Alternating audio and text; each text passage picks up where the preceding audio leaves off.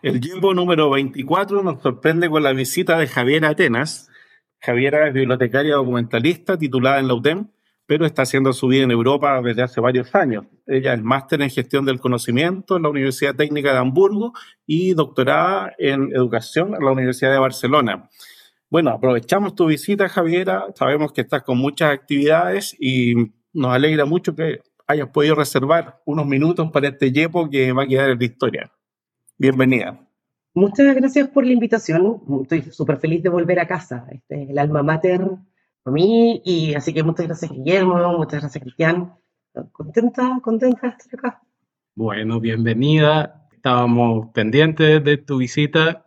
Queríamos preguntarte sobre todos los temas que tú estás ahora abordando en distintas conferencias presenciales, virtuales. Cuéntanos primero un poco de tu itinerario en Chile ¿Cómo ha sido hasta ahora? Tengo la suerte de estar invitada por el grupo de UCEN Ciencia Abierta de la Universidad Central, del proyecto INES. Vine dos semanas a Chile y un poco para, para hablar con colegas, con bibliotecarios, con, con académicos, con el área de gestión sobre ciencia abierta y sobre todas las distintas dimensiones de los datos. Mi investigación y mi trabajo se centra mucho en datos, en datos abiertos.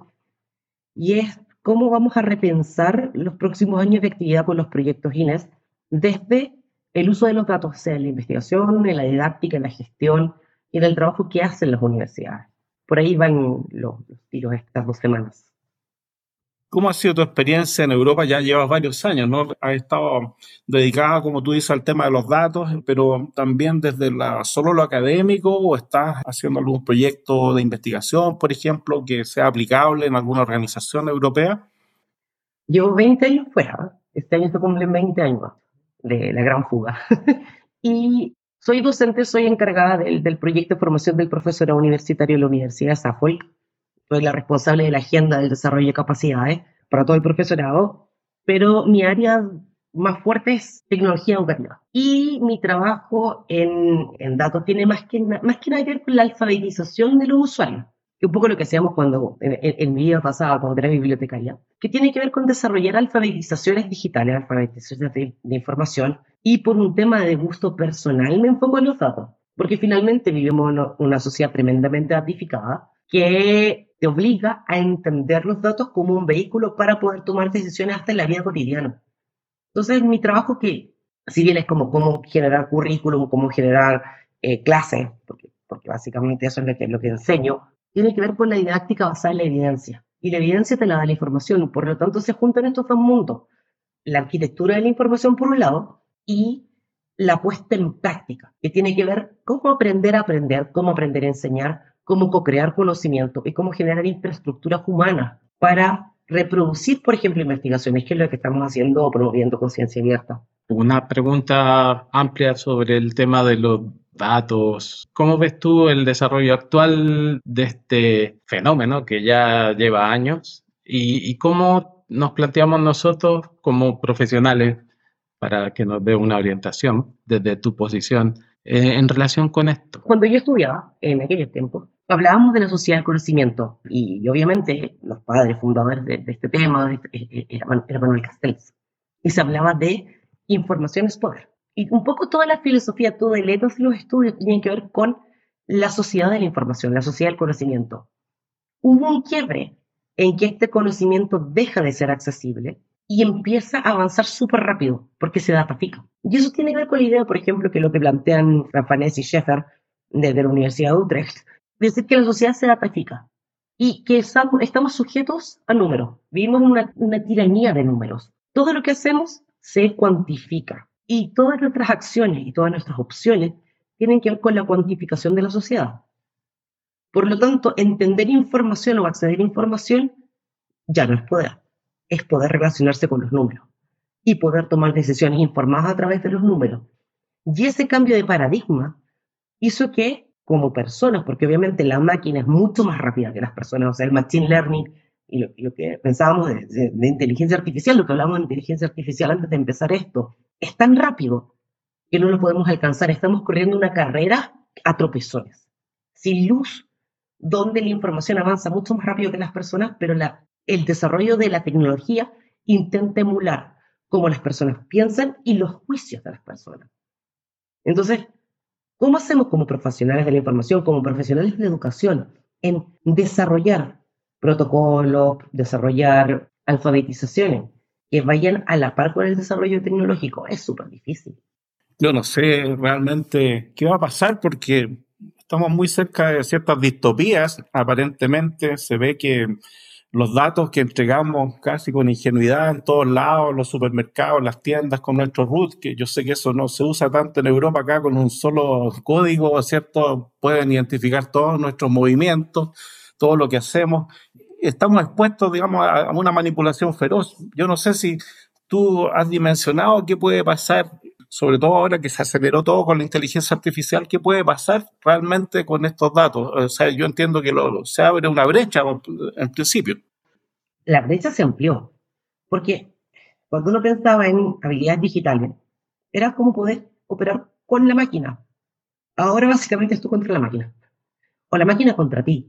Y es distópico, es súper distópico, porque no solo yo le entrego información a la máquina y entreno una máquina que va a tomar decisiones, que son básicamente las decisiones automatizadas. ¿Cuánto crédito me otorga el banco? ¿Dónde puedo comprar una casa? ¿Cuánto pago de prima? ¿Cuánto pago de mutuo en, un seguro? Porque dependiendo de mi background socioeconómico, pero además de las operaciones que hago, se me clasifica dentro de un clúster. Entonces, primero se despersonaliza, deshumaniza a la, a la gente, porque son un número, son un número y una tendencia. Y esa tendencia puede ser manipulada políticamente porque además vivimos en burbujas de información. Solo vemos y escuchamos lo que queremos escuchar. Y ahí está todo el avance de la desinformación y los ejércitos de bots para manipulación política, porque claro, como vivimos en clústeres de grupos humanos y somos animales bastante gregarios, la información que nos llega entra por los mismos canales, las redes sociales, la información sesgada que, que nos interesa leer, porque básicamente vamos cayendo en patrones de información donde reproducimos los mismos. El riesgo más grande no tiene que ver con el avance de la tecnología, sino que tiene que ver con los sesgos históricos. Y un poco lo que conversaba con, con el CTCI eh, el otro día. La máquina no tiene sesgo, la máquina no tiene prejuicio. Los prejuicios los tenemos nosotros y somos nosotros los que codificamos la máquina. Lo que hacemos es exacerbar estos prejuicios, porque cuando el prejuicio era uno a uno, cuando yo iba al banco y pedía un crédito y no había un análisis algorítmico detrás, sino que como por, por cómo hablaba, o por dónde venía, o por mi historia del crédito y la historia del crédito de, crédito de mi familia, me daban o no me daban un crédito. Ahora la máquina me compara automáticamente con grupos de personas similares a mí.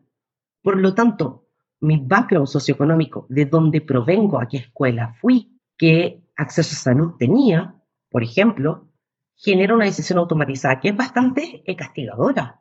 Yo creo que el problema por ahí, tiene que ver con que no alcanzamos a mitigar la discriminación histórica por raza, por color, por género, por religión y por proveniencia socioeconómica.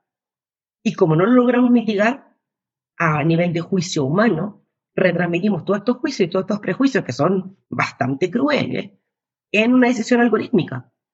Y es ahí donde tenemos el problema actual, que es discriminación sistemática y estructural.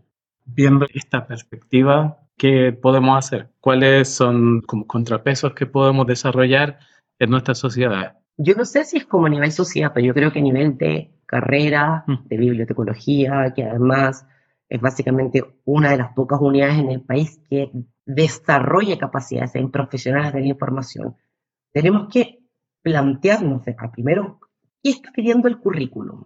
¿Dónde están estas nuevas capacidades? ¿Dónde hay nichos? Yo un poco lo que veíamos con el trabajo que hice con la Yema Santos de la Universidad de Barcelona.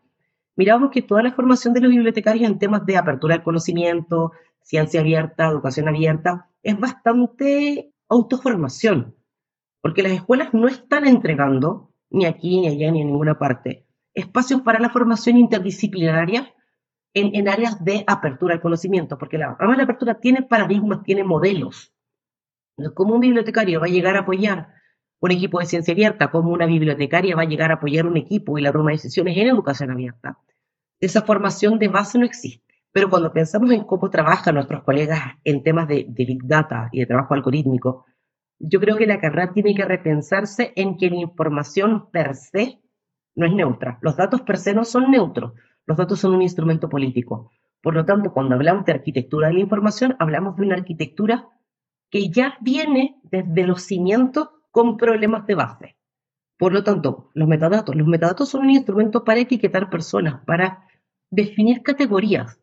Entonces, cuando no tenemos estas discusiones más, más humanistas, que es la gracia de cuando uno habla con los colegas de humanidades digitales, que te traen toda esta perspectiva que es, no es tecnocéntrica, sino que es centrada en el humano, nos permite diseñar herramientas e infraestructuras de información que tengan como fin promover, por ejemplo, la justicia contributiva o la justicia retributiva cuando hablamos de acceso a la información. Yo estoy redistribuyendo la información a través de plataformas que fue financiada por el Estado, sea información de acceso público, digamos, información del Estado en sí misma, los datos abiertos, el acceso a la información pública, porque básicamente la gente está pagando por la digitalización de esa información, pero también en ciencia y en ciencia abierta es el Estado que me financia. Yo tengo el deber cívico y científico de redistribuir esa información. Pero cómo se construye ese conocimiento y cómo se construye la arquitectura cuando uno habla de grupos vulnerables, tenemos que repensar la idea del metadato como un instrumento político. Y yo creo que esa es una de las conversaciones que hay que empezar a abrir en las escuelas de bibliotecología. Es una opinión personal, pero también la, opinión de alguien que practica esto todo el tiempo. Y cuando yo hablo con mis colegas que quieren hacer investigación, yo digo, bueno, ¿qué dice tu plan de datos a nivel de ética de datos? ¿Cómo estás retratando a las comunidades? ¿Es ciencia participativa o son tu objeto de estudio? Inclusive esa pequeña palabra, ¿son sujetos de investigación? ¿Están participando contigo o son tu objeto de estudio? Tú los miras desde arriba. Y eso yo creo que es la conversación porque al final los bibliotecarios las bibliotecarias, tus colegas, te apoyan en la investigación. Y tenemos que mirar la perspectiva ética y la perspectiva de mitigar los sesgos algorítmicos a través de estas conversaciones. Ahora unos 20 años se empezó a hablar de acceso abierto, tímidamente, de a poco, y eso como que tomó un vuelo, luego eh, hubo declaraciones, hubo la intención de abrir no solo documentos, sino que abrir la ciencia misma, la actividad científica, el cómo se hace ciencia. Y eso se convirtió, como te digo, en declaraciones internacionales. En Europa esto también se fue institucionalizando. Y luego Chile viene a ser un eco de esto también. Y vemos que hay una, una apuesta, una definición del Estado en relación a desarrollar la ciencia abierta y aparece este financiamiento INES para las universidades. ¿Cómo ves tú, ahora que tienes esta visita y tuviste la oportunidad, sobre todo desde la Universidad Central, de ver cómo se está desarrollando esta ciencia abierta en Chile? ¿Cómo ves tú el desarrollo? Eh, ¿Efectivamente estamos en una etapa de desarrollo, de apertura, o estamos todavía en un nivel de declaraciones acá? Las dos. Las dos. Chile es un país firmante de muchas declaraciones. Chile firma la Carta de Gobierno Abierto, promueve el acceso a la información pública y sobre todo a los datos abiertos promueve la participación ciudadana a través de los datos abiertos. Chile es firmante de la Declaración de Educación Abierta de UNESCO de 2019. Chile es firmante de las cartas de ciencia abierta de la UNESCO también. Chile es firmante de la Carta de Datos Abiertos del Open Data Charter. Entonces, sí, hay un montón de buenas intenciones y un montón de declaraciones. En práctica, Chile tiene un tema cultural súper importante con el tema de la apertura al conocimiento. Las bibliotecas populares fueron muy importantes en este país. Entonces queda eso como en la memoria histórica de sacar el conocimiento a la calle. Y las instancias de participación son muy comunitarias. Las, las comunidades siempre se han hecho escuchar, las comunidades en este país son súper fuertes. Pensemos, por ejemplo, todo el trabajo que hicieron las ollas comunes durante la pandemia, las agrupaciones de vecinos, los cabildos constitucionales en, en las primeras instancias del proceso constitucional. A Chile le gusta mucho discutir le gusta mucho el proceso democrático. Tal vez el resultado no es el que uno espera, pero ese proceso de ciencia ciudadana, de ciencia abierta, ya tiene algo en la memoria colectiva. Entonces, cuando uno empieza a pensar, ¿qué voy a hacer para vivir la ciencia? Retomo procesos que son históricos, de cabildos comunales, de cabildos de, de participación, de arenas abiertas, donde la gente discute y donde la gente comparte. Yo creo que lo que falta es sistematizar estos modelos que haya una infraestructura de política pública que facilite esto. No es que sean ideas dispersadas, digamos, a través del territorio, que es un territorio muy largo. Si se va a hacer ciencia abierta, tienen que haber directrices más allá de las declaraciones de buenas intenciones de la UNESCO. Si se va a hacer educación abierta, tienen que haber directrices que además tengan implicancias del ministerio.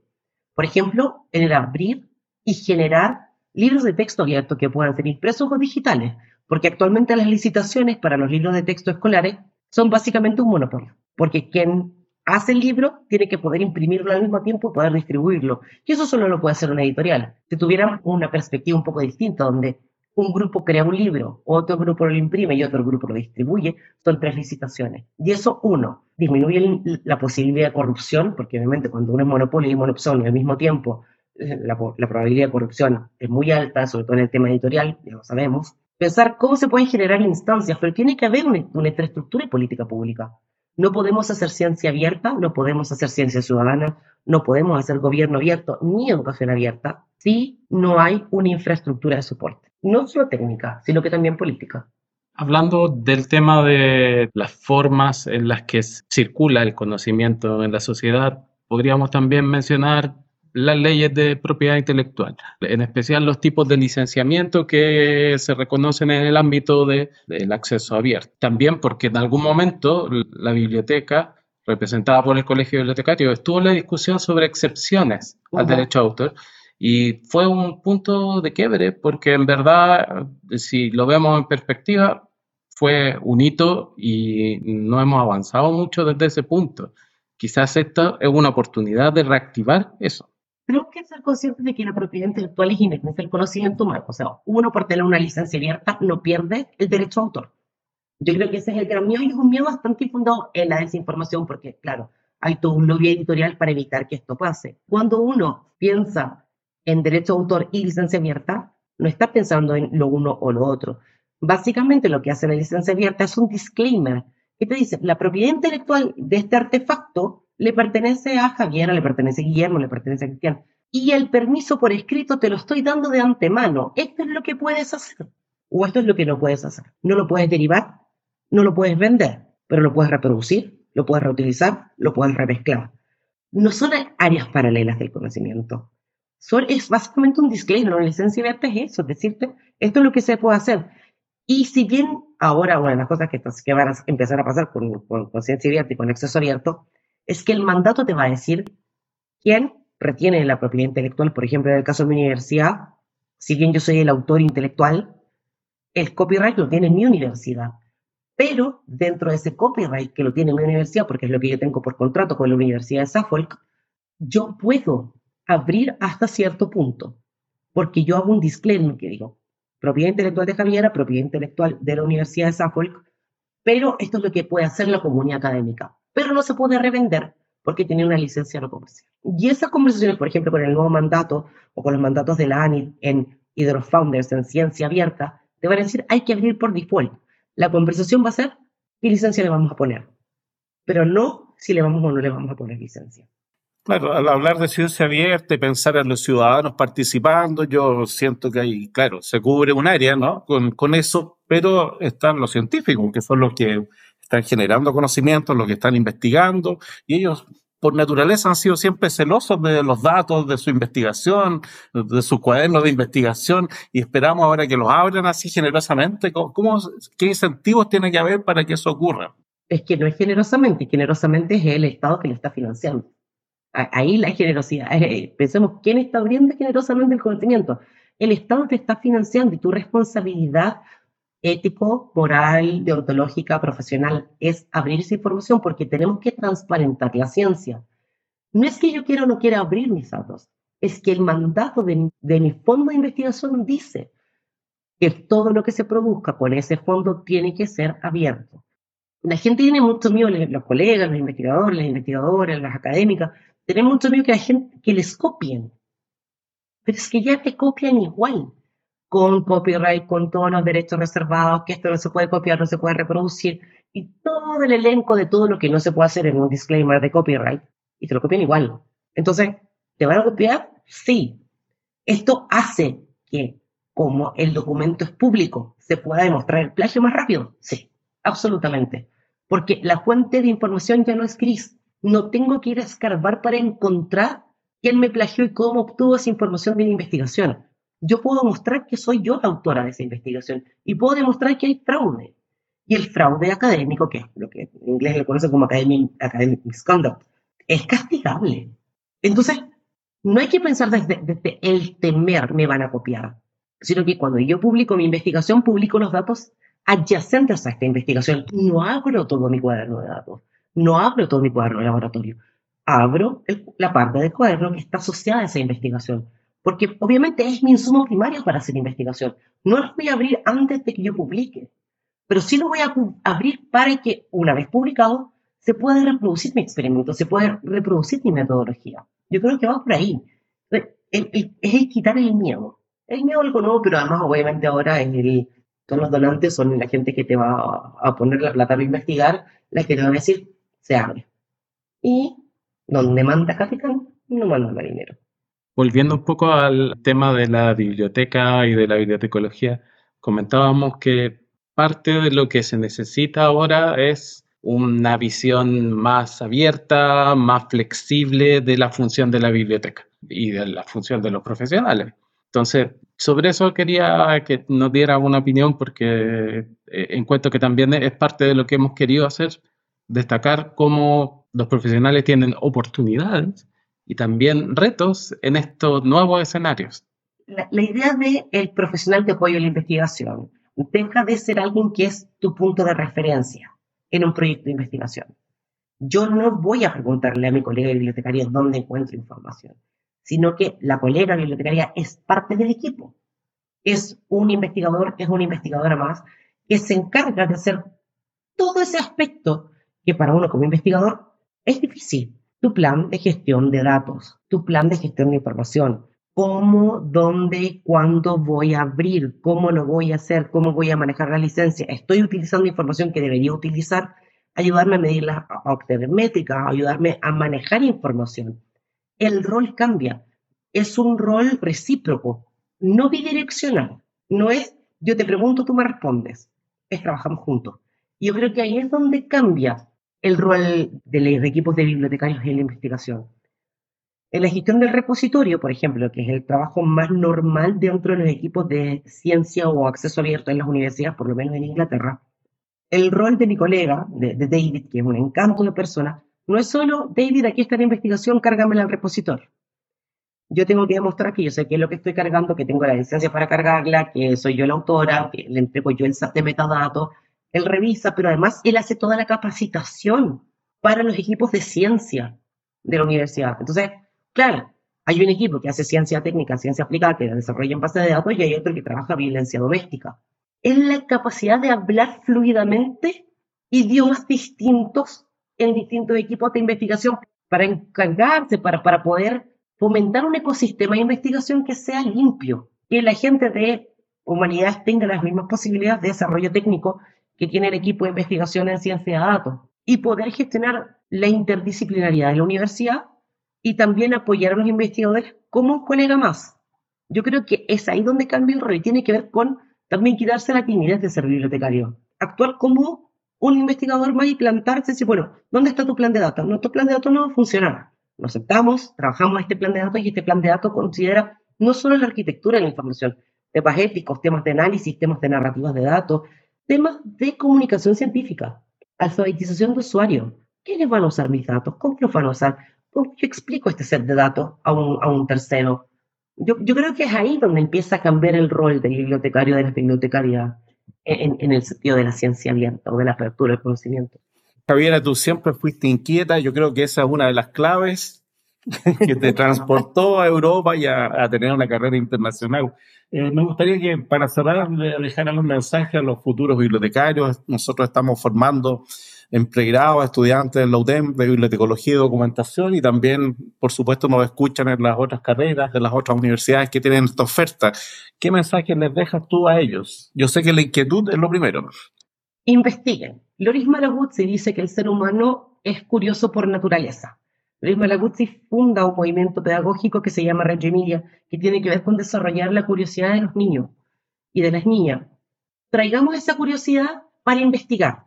Si nos apasiona algo, investiguemos. Trabajemos en proyectos de investigación.